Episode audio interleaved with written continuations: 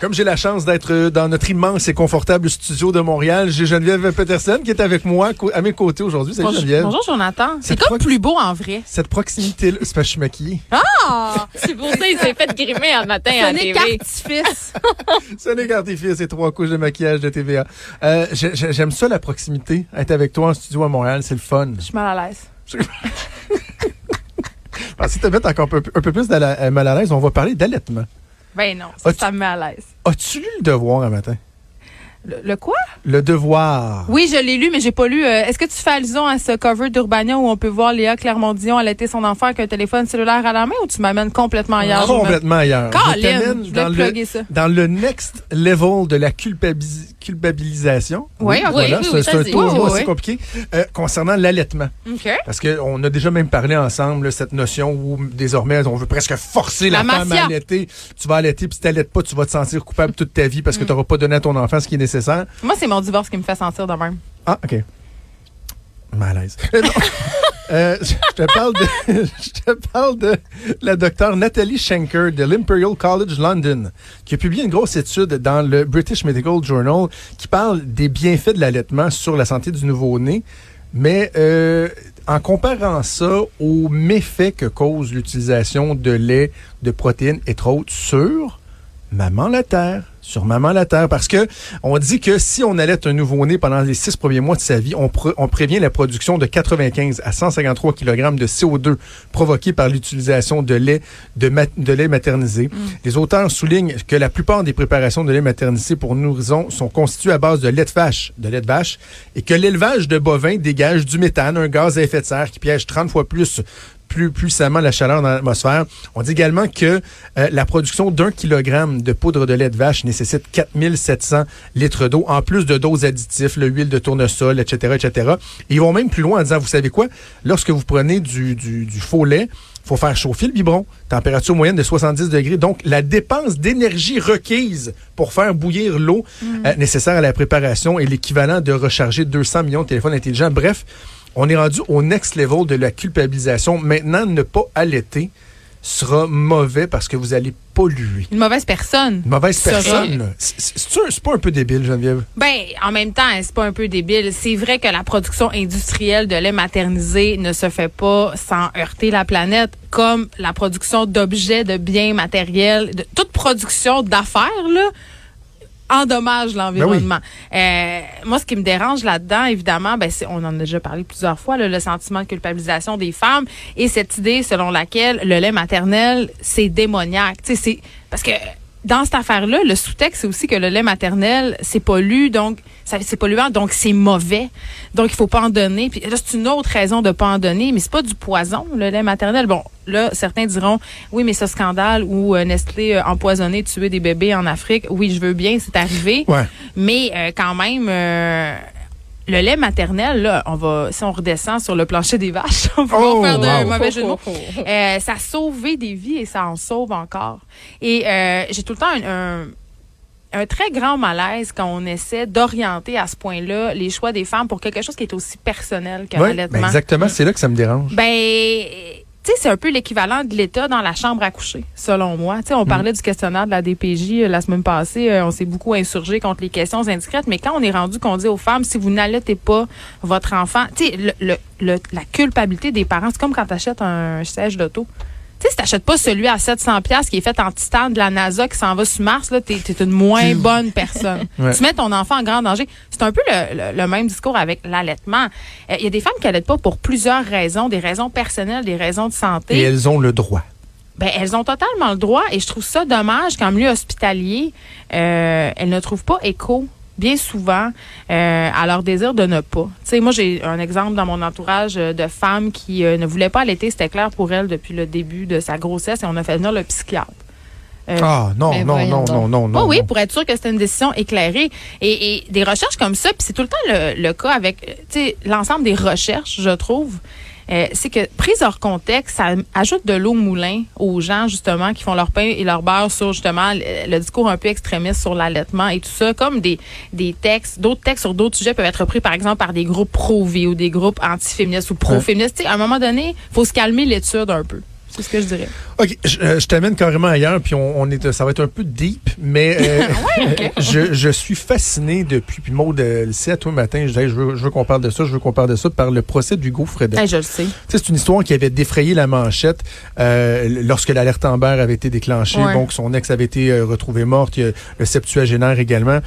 Puis, le procès, il fait pas tant parler de ça, mais il y a des éléments là-dedans, moi, qui me euh, qui me fascinent au sens négatif du terme. On se là. parle-tu du point de rupture? C'est le ben commençons par ça tiens le point de rupture qu'on essaye de dire que ah là mais tu sais est-ce que c'est possible qu'un homme euh, en, en vienne là à, à atteindre un point de rupture qui à quelque part vient justifier en quelque sorte le fait que tu tues quelqu'un c'est fou Ben, tu sais, c'est drôle parce que je viens de parler d'utilisation euh, de- d'études ou de discours qui ajoutent de l'eau au moulin.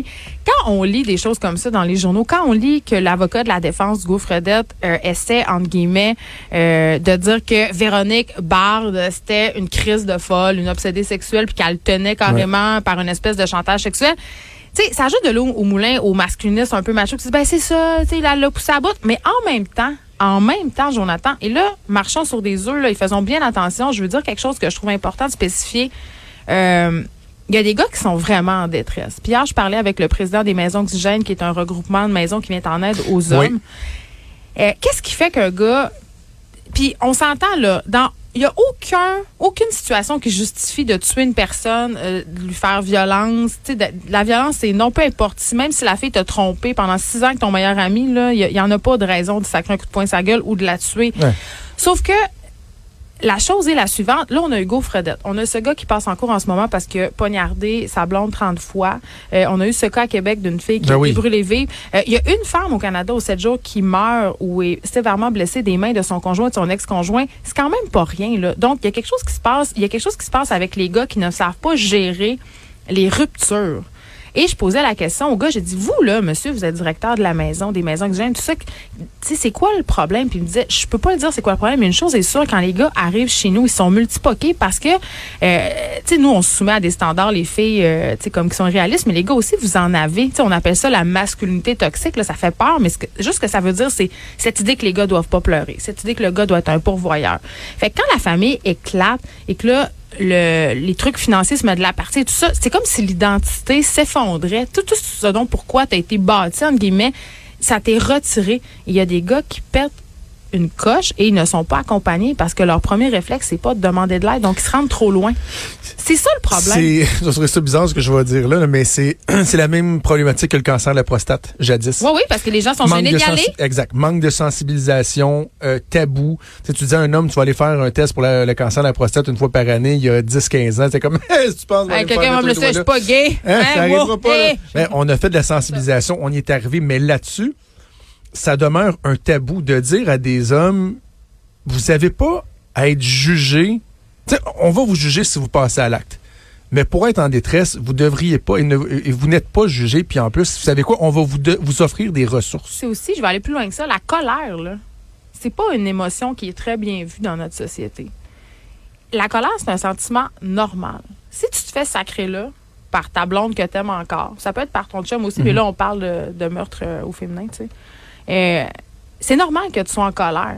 Si elle t'annonce après ça qu'elle a rencontré quelqu'un d'autre, puis que là, tu te retrouves dans un 4,5, puis qu'elle, elle déménage avec ce gars-là, puis que tu te fais enlever tes enfants, puis que c'est, tu sais, elle- pas enlever au complet, mais tu comprends, tu te fais, le tapis te glisse sur les pieds.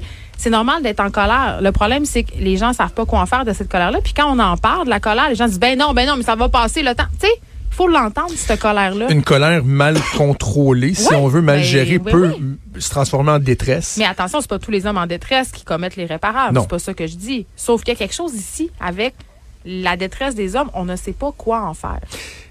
Euh, donc, euh, ressources, disponibilité des ressources. Maison oxygène. Il y en a de plus en plus ouais, au Québec. C'est ça, mais ils n'ont pas beaucoup de ressources. Non, mais comparativement aux ressources pour les femmes, c'est clairement inégal, mais en même temps, statistiquement, les femmes vivent plus de situations de violence, les femmes euh, éprouvent plus de détresse. Statistiquement, le monsieur de la maison que j'aime me le disait, c'est normal qu'il y ait plus Ah de subventions euh, pour les maisons de femmes, mais il, faut- euh, il faut qu'il y ait des ressources. Puis quand tu es en région, c'est encore plus difficile. Cela étant dit, tu dis on va être, on va être prudent.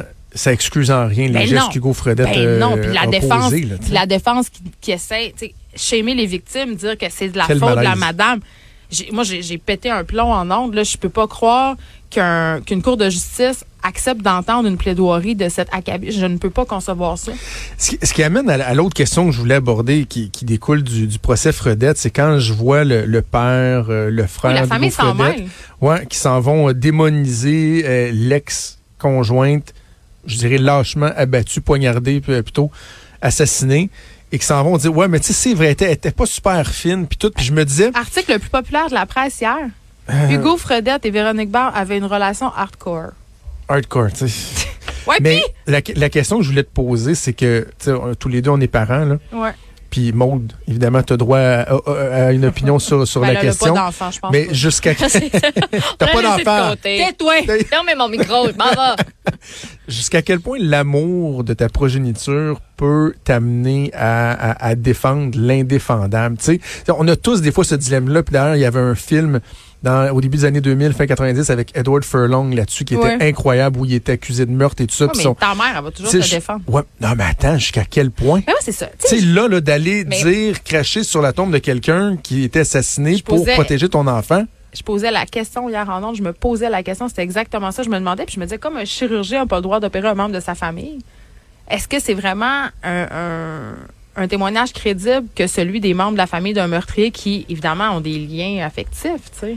Avez-vous vu, avez-vous entendu les euh, l'appel qu'Hugo Fredette a passé à ses parents Oui. euh, après que ça se soit passé? Ah ouais, il faudrait aller chercher, euh, vider mon appartement. Ouais, puis, l'argent, euh, les policiers ont de Avez-vous l'argent. entendu sa mère qui lui parle, puis qui a, ben voyons donc, puis tu sais, qui, a- qui a l'air là, complètement sous le choc, puis à se dire, ben, Ben, on la tu tu le sens dans sa voix qu'elle dit, ben voyons donc, pas mon fils.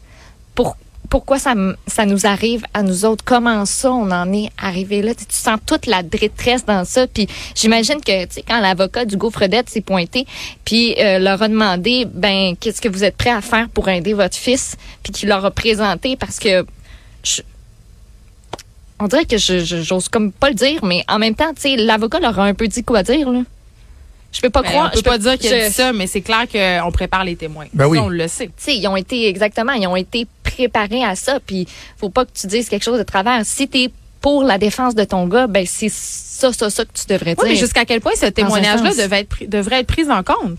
Euh, Est-ce que c'est crédible? Ben, c'est parce que tu veux dresser le portrait de, de la, de la personne accusée, donc ne pas en tenir compte, tu sais, Ben de là, dire, c'est ben, pas c'est le juste des gens portrait qui de le la, connaissent. de la personne accusée, c'est de, c'est de dire que cette fille-là, la victime, c'est de dresser un portrait négatif de la victime. Là, si je me fie à ce que j'ai lu, la Ouais. majeure partie du J'imagine qu'il faut témoignage. s'en remettre au jury qui va euh, Qui- faire la part des ben choses, qui est capable de dire est-ce que c'est objectif ou pas. Mais c'est juste, moi, je me demande jusqu'à quel point, tu puis évidemment, quand t'es pas soumis à, à- à de telles situations, c'est facile peut-être de prendre position, mais jusqu'à quel point l'amour euh, infini que j'ai pour mes enfants pourrait me forcer à déroger de mes valeurs, tu sais, Je pense à que défendre humainement, je un pense que, meurtre, par ouais, exemple. mais je pense qu'humainement, le, euh, le cerveau, moi, je me dis je dis tout le temps la blague, si je tuais quelqu'un, ma mère trouverait une excuse. Elle trouverait une façon de dire dans sa tête, elle a fait ça pour telle raison, elle avait pas raison de le faire, mais je comprends. Ouais. Tu sais, Ouais. c'est- c'est c'est juste humain. Mon, mon père dit toujours que ma mère elle proje- elle protège tout le temps son petit pit. Ça m'étonne pas. Je pouvais rien faire de, de mal. Tu sais comment j'ai mal viré aussi. Hey. Hey, Geneviève, euh, c'était- c'était c'était- c'était intense? oui, hein, mon Dieu, on a, on a réglé le sort du monde. Oui, ben on, on en règle des problèmes, nous autres, un après. Parler d'allaitement puis de meurtre dans un même euh, chronique, il n'y a pas Oui, de on est passé de l'allaitement au meurtre. Fait Denis pas- Lévesque. Denis pas- Lévesque sort de ce corps. Geneviève, merci. Merci on à vous t'écoute cet après-midi. Salut. Vous écoutez Franchement.